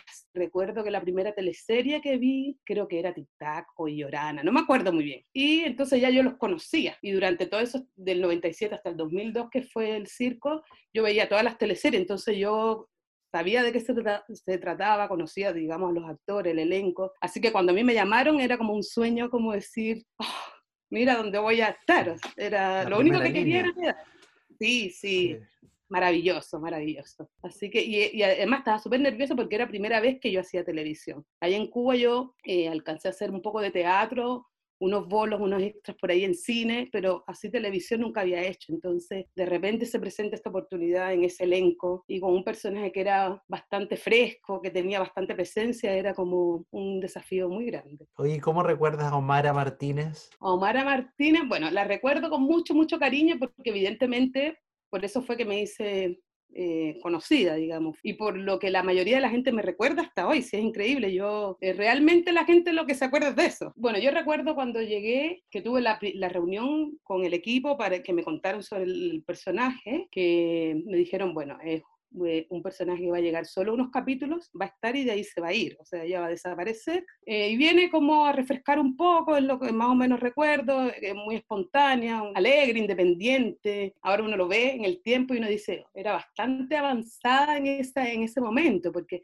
era súper empoderada, no se hacía rollo con nada. Y eso yo me acuerdo en, en ese momento también, de repente eh, recibió muchas críticas de parte de, de gente de cubana, principalmente me acuerdo que estuvo una carta al Mercurio, mandaron que después en el canal me la hicieron llegar. Sí, sí, porque decían que estaba dejando muy mal la imagen de la mujer cubana, que no éramos así, que esta era una que se metía con una y con otra, entonces eso era, pero yo creo que eso era como el estereotipo, pero ella, ella tenía un poco más allá de eso, no era solo la quita marido o algo, sino era era buena de verdad. ¿Tú crees que hay algún eh, un encasillamiento eh, para los extranjeros que, que, le, están en esa época quizás que tenían como personajes de comedia? Porque el cubano o, el colombiano, el centroamericano tiene muy eso, claro, el caribeño en general, como el tema de, de ser muy extrovertido, eh, la simpatía y todo eso. ¿Cómo, ¿Cómo crees tú que se da eso en las teleseries? Bueno, en aquel momento yo creo que, que, fue muy por arriba también que se vio, porque de repente he visto en el tiempo como algunas escenas y el trato que le daban a ella, que era súper racista igual, como la trataban, como se referían a ella. Entonces yo creo que eso lo trataron de, o sea, se tocó por encimita. Evidentemente yo creo que siempre eh, nosotros nos ponen con un estereotipo de los alegres, de, del tono, del tono de la comedia, que somos así, o sea, es como una esencia que tenemos. Pero yo creo que también habría que desmarcarse un poco de eso, porque no, es solo, no somos solo eso, somos como todos, mucho, mucho más. Yo creo que ha cambiado, ¿ah? porque por ejemplo en el último trabajo ahora que hice en Río Oscuro, era completamente distinto, era solo drama, entonces era con otros conflictos, con, con otra profundidad. Y yo agradecí mucho eso, porque te saca un poco de ese estereotipo de de la sexy rumbera, está muy bien, pero que también se puede ver otra, otra arista. Oye, y el tema de la migración, que igual desde hace un tiempo ya cada vez se está tocando más en las teleseries.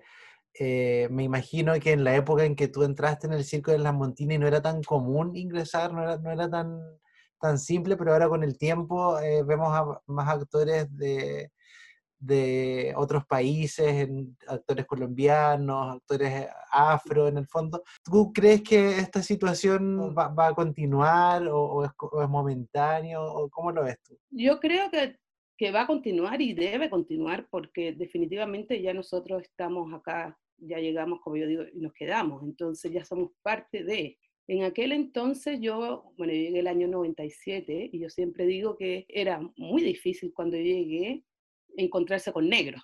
Nosotros, uno iba por la calle, yo me encontraba con un negro en el centro, ponte tú, cada no sé cuánto tiempo, y, nos, y uno hacía contacto visual y nos saludábamos así como, oh, hay alguien igual a mí, o la gente en la calle te tocaba el pelo, era otro tipo, era como más exótico y más, o sea, más, menos común, entonces era como más, más llamativo. Después, bueno, con el tiempo, sobre todo en estos últimos años, hay una llegada más masiva de inmigrantes afro, de haitianos, de colombianos, venezolanos, entonces ya es más común.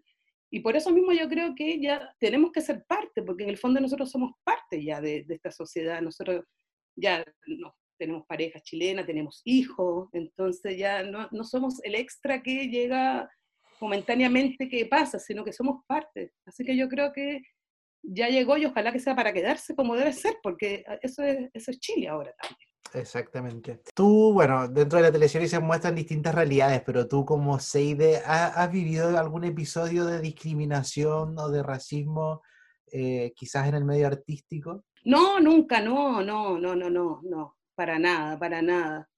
Al contrario, yo creo que, que las veces que me ha tocado hacer algún trabajo, eh, ya sea algunos cortos que he hecho, o series, o, o en las teleseries, eh, ha sido súper bien recibida, la gente al revés, súper cálida y enseguida te empiezas a preguntar y hablar de Cuba y la experiencia, no, súper, por ese, por lado yo creo que ha sido, sido bueno, sí, súper bien acogida. Bueno, Seide, te agradezco un montón por tu tiempo, por haber estado en No, este capítulo por- de Reyes del Drama. ¿ya? Dale, súper, Muchas te gracias. pasaste. Gracias, muy bien, chao. cuídate, chao.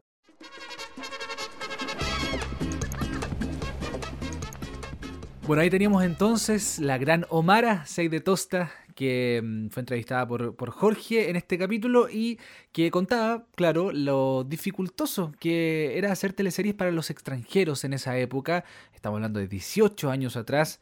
Eh, donde había cierta discriminación, ¿cierto? Con personajes, eh, no sé, afroamericanos, de otras, de otras nacionalidades, y, para ella dice por lo menos que no le fue complicado. eh, y todo, como decía Jorge, todo fue producto del azar, de un casting, quedó, lo hizo bien. Y yo creo que es un personaje también muy, muy. que, le aportó alegría, digamos, eh, tanto como, por ejemplo, la Potoloco. Y, también le aportó un poco de, de drama, porque finalmente ella llega a meterse en este, en este triángulo o en esta pareja que estaba más o menos encaminada, armada, eh, de Isidro y Jesse. Recordemos también. Y eso es algo, un punto que se nos había quedado eh, en el tintero, que Jesse eh, comienza a mostrar dotes como artista circense. Eh, le encantaba mucho el trapecio y es Isidro quien descubre esto y comienza a ayudarla para que se De noche, transforme, sí. claro, de noche, como en la clandestinidad Sí. también, y eso lo hace eh, bastante interesante y ella tenía ahí bien guardadito su, su talento. Sí, oye, yo Y creo... también un personaje que sufrió el acoso de, de- Sí. de- del Christopher, el Ah. personaje de Felipe Ríos. Oye, yo creo que hasta el día de hoy eh, no ha cambiado mucho eso con respecto al tema de que para los para los eh, artistas, para los actores eh, de otras nacionalidades, aún sigue siendo un tema eh, difícil poder tener posibilidades para casting y cosas así por, por el tema del acento. Yo creo que todavía es, es, eh, pasa que es difícil, es complejo. Pero eh, yo creo que también quizás antes no se mostraba tanto porque no había tantos inmigrantes como en esta época actual.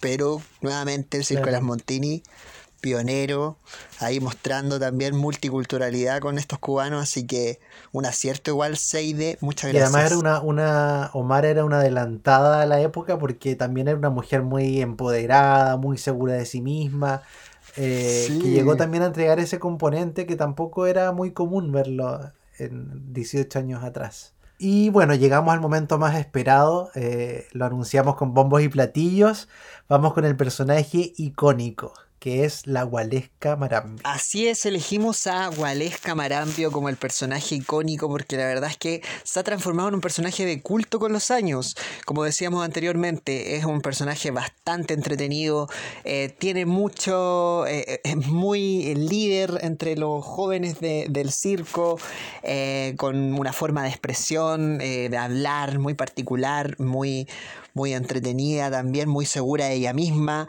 Y eh, la verdad es que es notable la interpretación de Daniela Lorente en este personaje, recordado hasta el día de hoy, igual es Camarambio de Limache. Exclusivamente conversamos con ella y esto fue lo que nos dijo acá en Reyes del Drama. El personaje icónico. Estamos en este momento con una entrevistada de honor. Para mí es un lujo personal poder conversar con ella. Eh, es una querida actriz chilena, Daniela Lorente, está hoy con nosotros en Reyes del Drama. Daniela, ¿cómo estás? Bien, bien. Muchas gracias y gracias por, por decir que es un honor poder conversar conmigo.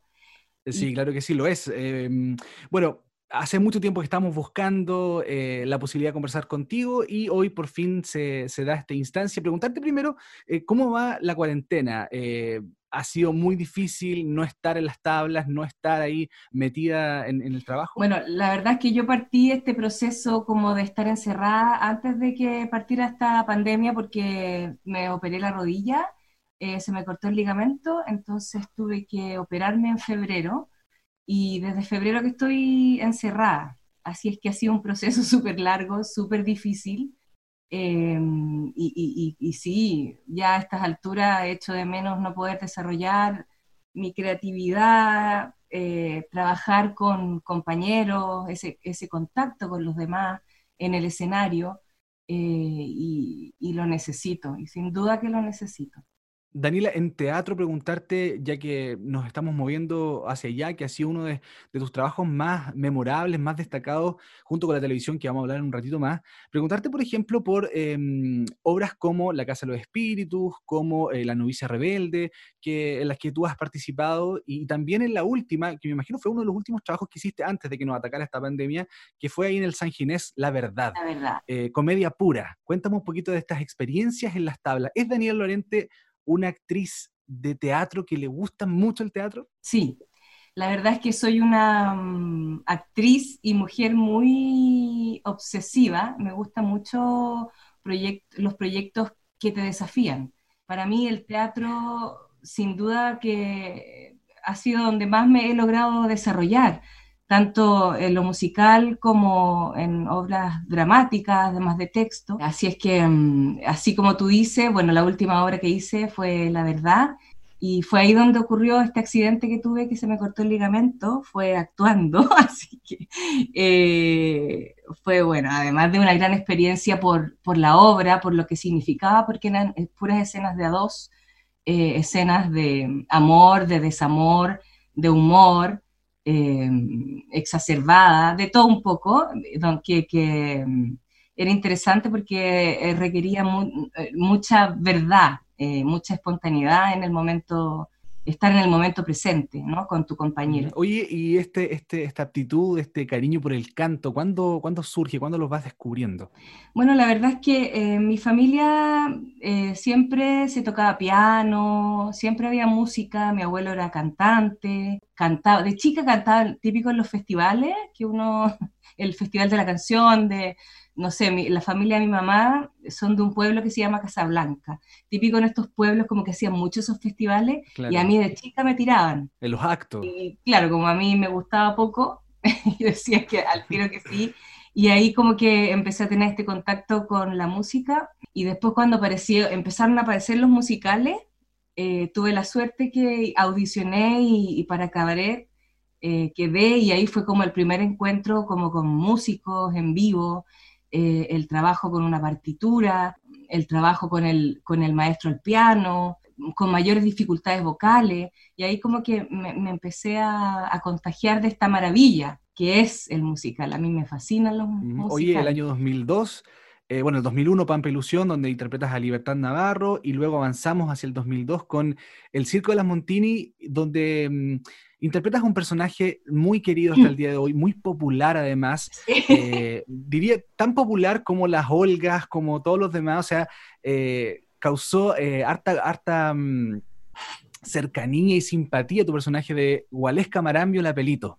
¿ah? La, la Gualesca me imagino que hasta el día de hoy más de alguno te ha pedido alguna foto por lo mismo. Eso, eso, eso me sorprende del Circo Motini, como que bueno, fue una teleserie muy entretenida, donde partimos entrenándonos eh, con gente de circo, eh, sin saber qué era lo que te iba a tocar. Entonces, más o menos te nos dividían en grupos y nos ponían, yo me acuerdo que hice en esa época trapecio fijo, cuerda, eh, y eso, esas dos cosas, entrenábamos de lunes a viernes todas las mañanas, de 9 de la mañana a, a 12 de la mañana, full. O sea, era un súper exigente.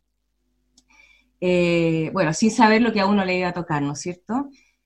Y paralelamente íbamos investigando en el mundo del, de los, del circo. Eh, compartíamos con personas que vivían en casillas, que, que, vivían realmente lo que pasaba en la teleserie. Entonces, este estudio de personaje, bueno, claro, yo íbamos varias veces y compartíamos con ellos, y ahí como que yo grabé un poco a una niña que vi, y la grabé y la empecé a estudiar, y, y, nada, me, lancé y lo pasé muy bien. Y te digo esto porque pasa el tiempo, yo no me di cuenta de lo que había hecho en eso, como que uno no toma conciencia. Y pasó el tiempo y de repente me di cuenta que mucha gente amaba a la Gualesca Marambio, entonces me produjo mucha, fue muy divertido encontrarme con eso después de muchos años. Hacen memes, sí, memes, todo lo que pasa, muy divertido me ha causado mucha gracia. Sacaste tú esa, esa radiografía a esta niña que divisaste por ahí y le dijiste a Vicente, mira, esta propuesta te tengo. ¿Qué, qué le propusiste a Vicente tú en ese momento? No, bueno, él me dijo, de, después nos definieron quién era el personaje, qué, qué show tenía. Yo me acuerdo que después de haber estudiado trapecio y todo, al final me era un, era un show que tiraban del pelo, que no me acuerdo, que, bueno, le decían la pelito por eso. Y nada, yo creo, o sea, uno, yo inventé este, est- esta forma de hablar, que ni siquiera yo creo que ya la podría repetir, porque te juro que he, he intentado, esta, esta forma popular de hablar, esa energía, pero uno lo va construyendo a medida que con los personajes también, y de, la, de los acontecimientos que van ocurriendo, de las escenas que tienes que hacer en ese momento. Y yo creo que, no, sé que fue súper, eh, o sea, lo estudié, pero con el pelo, el vestuario, como que ahí se fue armando poco a poco. Esta personalidad de, de- de- ciertas palabras pegadas también como legal que tal cosa, legal que esto. Bueno, todas esas frases yo las inventé, pues, claro, la legal que, la Olivia, como ese, esa cuestión que tenía ahí. Es que había una niña que era, era muy, muy creía y muy así, como que, y logré dar ahí con el punto de la abuela. Oye, y la Gualesca también era, era bien arribista, como que ella quería pertenecer a esta familia circense, eh, de hecho le decía la abuelita al personaje de Delfina Guzmán, porque quería pertenecer a esta familia Patera, totalmente patera, patera. como de lugar, y obviamente sintiendo el rechazo, eh, eh, también tu personaje era, eh, tenías a tu papá, ¿cierto? Que, que era papá soltero, en definitiva, que no, se sabía de tu mamá en la teleserie, también toda una carga social importante. Sí, además, bueno, partió, yo creo que la historia, de acuerdo a lo que uno va mostrando en las primeras escenas, el, el- en esa época escribía Víctor Carrasco, ellos van desarrollando, de acuerdo a lo que uno presenta también, más posibilidades de historia o por dónde va pasando el personaje. Y mm, claro, era una niña sola, más bien su- no tenía papá, era su tío el, el que la criaba. eh, y, y- y viendo esta circunstancia, ella quería hacer mucho más. Eh, por eso era, era muy arribista, muy manipuladora, pero graciosa a la vez. Y yo creo que eso era lo entretenido y, y como que a pesar de ser una caricatura, lo- la humanizaba un poco, ¿no? Oye, y, y ahí tenías también compartidas eh, escenas con, con la Dayana Andrea, por ejemplo, que era tu amiga entrañable de la teleserie con la que te peleabas de repente, y de repente armaban planes juntas dentro de esta, de, de esto malévolo que era la, la Gualesca también. Claro. Bueno, y con además tenían este grupo, entonces ella manipulaba, bueno, y además yo después quedé embarazada de mi hijo, que actualmente tiene 18 años, eh, entonces también o- ocuparon eso eh, como para desarrollar la historia de no saber quién era el padre y qué iba a pasar con esa guagua, y, y claro, y al, y al final fue divertido lo que ocurrió, como tener este grupo de baile, ella bailando con la guata, mandando, era todo muy gracioso. Porque tú eras la líder del grupo. Eso nunca hay que olvidarlo. La líder del grupo. Exacto. La líder del grupo. Porque, el abue- porque yo no soy cualquier cosa, decía la abuelita. Porque tú estudiaste eh, marketing en el Liceo de Limache, recuérdalo. Exactamente. Tengo el cuarto medio rendido en el Liceo Limache. ¿Cuál crees tú que es eh, la principal diferencia o las principales diferencias de las teleseries que se hacen hoy con las del año 2000-2004? Mm, Yo creo que la- las teleseries de esa época eran mucho más inocentes, tengo la sensación. Ya como que los temas ahora, eh, que también van de acuerdo a lo que va ocurriendo en la vida, qué se va presentando, cómo vamos avanzando como seres humanos. Eh, eh, pero esa inocencia eh, me parecía muy, para la época, estaba muy bien. Yo no sé qué pasaría si uno volviera ahora a hacer una teleserie mm, como Humberstone. Quizás, bueno, igual sería interesante. Eh, pero eso de introducirse en distintas, como te decían, etnias, épocas, eh, historias de Chile, eh, hablar de distintos mundos, profundizar en eso, como que siento que hoy en día ya no ocurre.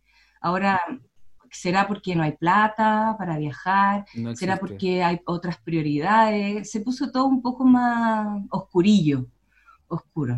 Eh, ahora, claro, también están las teleseries, hay- ahora hay teleseries nocturnas, teleseries de día, teleseries a la hora de almuerzo, y también eh, las- hay más plataformas, entonces yo hoy en día como que vamos más hacia las series que hacia las teleseries. Y hay algo también en lo que el usuario puede decidir cuándo ver, en definitiva. O sea, si yo Además. llego tarde, eh, ya me perdí la teleserie, pero en cambio la serie la voy a tener siempre ahí. Ahora, claro, sería bueno quizás pu- como que hubiesen más posibilidades de que en estas plataformas, porque ahora yo creo que vamos a estar solo en plataformas, ya como que en la televisión a- eh, a- abierta, no sé, yo creo que va a ir cambiando, así como vamos. Eh, pero deberían, no sé, pues claro, muchas teleseries de época, nocturnas, distintas variedades, entonces se podría ampliar mucho más. ¿Es posible lograr resultados como lo que se logró con Romané, con el Circo de las Montini, hoy en día en la televisión actual? Yo creo que no con teleseries, sino que quizás con otro está más difícil. Yo siento que está mucho más difícil porque hay mucha oferta. ¿En algún momento, eh, Daniela, viviste alguna situación de abuso de poder, eh, de, de acoso eh, en estas largas teleseries y producciones que has hecho? Mm, No, no, yo creo que no, así directamente no, pero uno sabía que había cierta manipulación ahí como de, de la gente de poder, pero a mí personalmente no, no, no. Ahora yo también era súper eh, súper cerrada, como que guardaba mucho mi mundo, entonces no permitía mucho que, que nadie entrara ahí. Quizá eso también me, me, me, me, dificultó. Una- un escudo, ¿no? Sí, súper, súper, súper. Y quizá eso también me costó, fue lo que hizo que tampoco después me dejaran de llamar.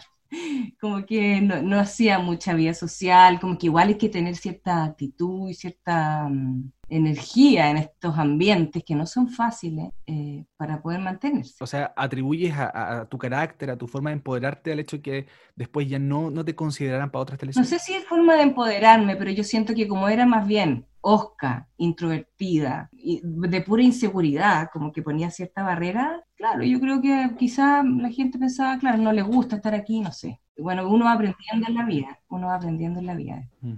Oye, bueno, muchísimas gracias por esta entrevista. Me gustaría que tal vez eh, hicieras un último intento eh, por traer a la vida, que la gente lo pide mucho en redes sociales, a la, a la Gualesca. ¿Te es posible algo de articular a, a esta Gualesca Marambio? ¿Qué diría la Gualesca del feminismo? ¿Qué diría la Gualesca de- del estallido social?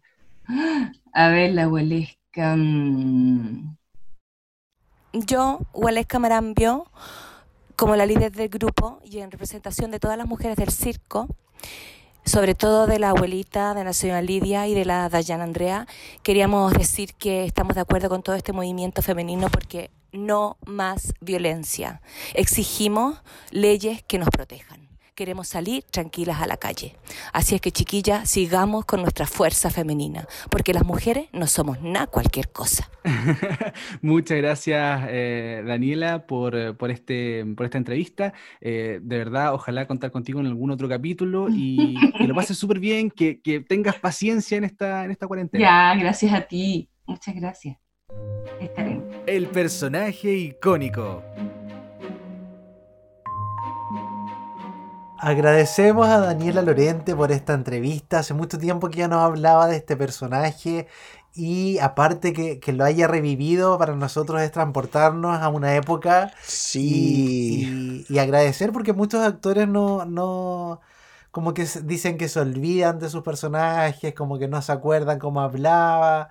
Yo creo que les da un poco de lata, pero en el caso de Daniela accedió y fue muy buena onda con nosotros, así que gracias Daniela por haber sido parte de este capítulo de Reyes del Drama. Eh, bueno, y esperemos también que pronto podamos volver a ver a Daniela en las pantallas, ya sea Sí. de, de- de televisión o de cine, porque es una actriz muy completa. Yo Sí. en lo personal la he visto en teatro, en Ella canta hermoso. y también Sí. canta muy bonito. Es muy eh, versátil. Baila, todo. Sí. Una showwoman. Sí. Así que esperemos verla pronto a ella en, en algún otro proyecto artístico, en teatro musical, porque realmente lo hace súper bien, es muy talentosa. Y entonces ahora vamos a nuestra sección, como todos los capítulos, una de nuestras secciones favoritas también, los... El Dramón de la Semana. El dramón de la semana. Víctor nos tiene hoy el dramón de la semana y quiero que nos cuente un poco sobre esta serie Years and Years.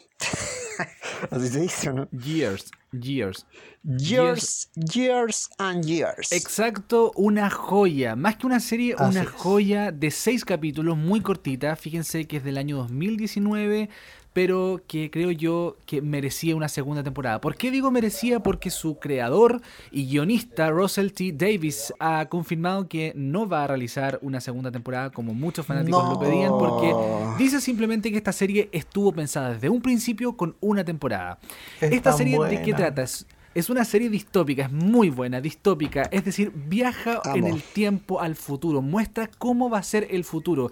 Y lo peor de todo, chicos, es que se vislumbra un futuro que no, no es muy extraño para nosotros y tiene relación con lo que estamos viviendo. Conflictos políticos, aprovechamientos políticos, conflictos bélicos. La tecnología al servicio de las personas o las personas siendo ya esclavos de la tecnología absolutos y la tecnología dominando nuestras vidas, metiéndose hasta lo más profundo. Eso es parte de lo que trata esta serie Years and Years, es británica, fue coproducida por eh, HBO y la BBC. Eh, como les decía, trata eh, de ¿Cómo sería el mundo en el año 2025, por ejemplo? O el año 2030. ¿Qué nos va a traer el mundo por delante? Es una serie que es protagonizada eh, por Emma Thompson en un, eh, un eh, rol bastante interesante como Vivian Rook, quien eh, esta es una política eh, que es controvertida por sus declaraciones. eh, muchos la han comparado a Donald Trump, ¿ah? Le- más o menos haciendo como una distinción lo que sería Donald Trump en un par de años más.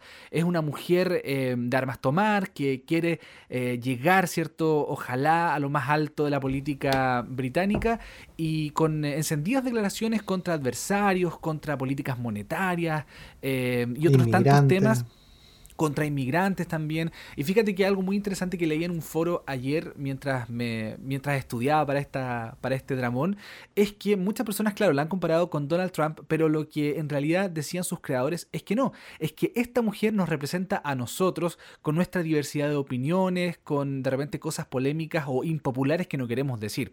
Otro de los eh, de los actores que está en esta serie es eh, Russell Tovey, quien interpreta a eh, Lyons. eh, es un oficial de vivienda, es eh, hermano de Steven, Rosie y Edith. Creo que en su justa medida cada personaje tiene ahí un desarrollo en la historia bien interesante. No puedo hacerles eh, spoiler, pero les voy a decir sí que desde la mitad de la temporada en adelante, el tercer, cuarto capítulo, van a llorar probablemente. Van a llorar, no van a poder creer porque esta serie tiene, mm, tiene unos, uno- unas vueltas de carnero, como podríamos decir coloquialmente, bastante interesantes. El reparto lo completa Jessica Hines, eh, es la hermana de la hermana mayor de los Lions. eh, y así otras otros tantos actores y actrices que participan en esta serie. Se las recomiendo. Es medio complicado de encontrar. ¿Por qué? Porque no está en Netflix, no está en Amazon. Tienen que buscarla eh, a la mala, chiquillos. Tienen que buscarla a la mala en Cuevana. Básicamente. Sí, en Cuevana, eh, en, en Pelis Plus eh, también está, está en subtitulado. Nos van a funar. Sí, nos van a bajar probablemente, pero, pero hay que decirlo, o sea, la gente igual tiene que saber cómo ver esta serie. No, sí, es recomendable. es esta muy serie. recomendada, así Tienen que, verla. de verdad eh, es, es una serie de lujo. Yo aún pienso que ¿por qué no se hace una segunda temporada? Pero bueno, así son las decisiones de los productores. Manda el link.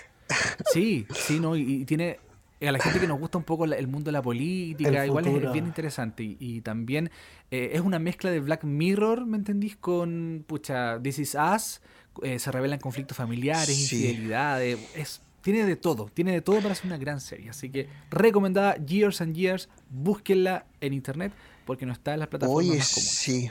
Igual, igual me interesó verla. Es como la época moderna. No, y eh, destacar también, bueno, esta serie yo en lo personal la vi el año pasado, eh, casi en octubre la terminé de ver antes de que eh, fuera el estallido Me social, encanta.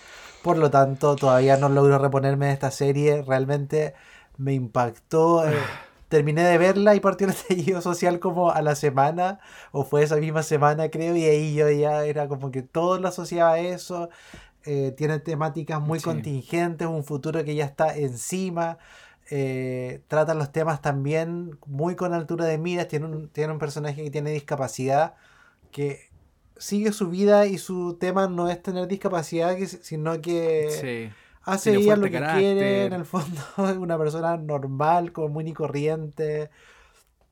Claro, eh, eh, no, no, se, no se rige por la discapacidad del personaje, sino que se rige por ser una madre soltera, Que saca adelante a su hijo. como, Mm. como cualquiera. Exacto, entonces ver también como el tema de la inmigración no, realmente es 100% recomendable. Yo creo que una de las mejores series Sí. que se han hecho en el último tiempo, así que de verdad Daniel tienes que verla, sí o sí. Y ustedes véanla también, chicos. Vean. Qué interesante eso. Oye, con este dramón estamos llegando al final, estimados.